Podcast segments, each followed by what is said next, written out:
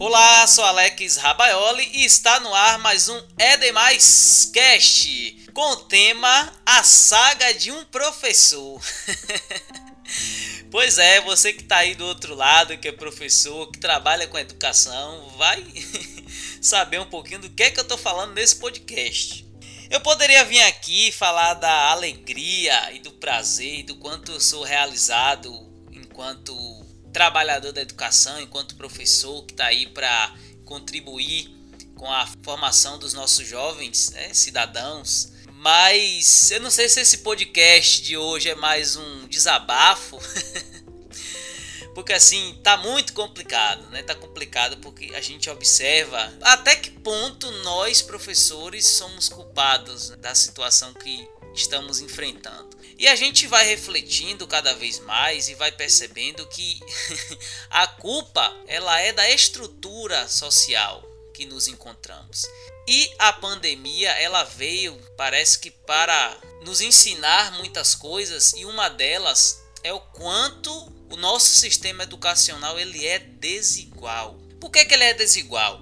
Nós observarmos esse, esse modelo remoto, que eu sou a favor nesse contexto de pandemia, não como ele está sendo realizado hoje, porque não houve uma preparação, não houve organização, não houve uma formação que garantisse que os professores e profissionais da educação conseguissem fazer um trabalho que fosse universalizado. E isso muito por conta né, da falta de estrutura, falta de materiais, falta de condições simbólicas, estruturais dos nossos alunos da escola pública, alunos da classe trabalhadora, que uma parte considerável não tem condições de é, realizar as atividades, inclusive nem de buscar as atividades. Né? Que imagine alguém sair de uma, de uma localidade muito longe e pagar, por exemplo, 30 reais para ir e voltar. Então não é fácil. E assim, eu fico me perguntando se ainda nós somos professores ou se nós viramos preenchedores de documentos.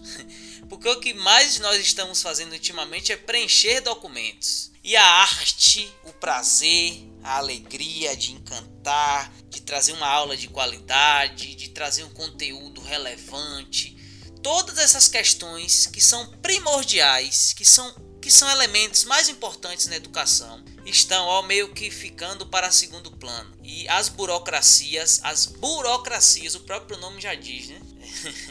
as burocracias acabam que minando, sugando todo o prazer, toda a alegria que um professor tem de ser professor. Então, esse podcast ele visa justamente trazer esse desabafo de alguém que está cansado de estar dentro de uma estrutura que não está dando condições para que os nossos alunos possam desenvolver todas as suas potencialidades. E óbvio, né? Esse esse elemento ele é muito importante a gente discutir, a gente trazer à tona, porque ele vai impactar de forma significativa em cima dos estudantes da classe trabalhadora, em cima dos estudantes da escola pública principalmente.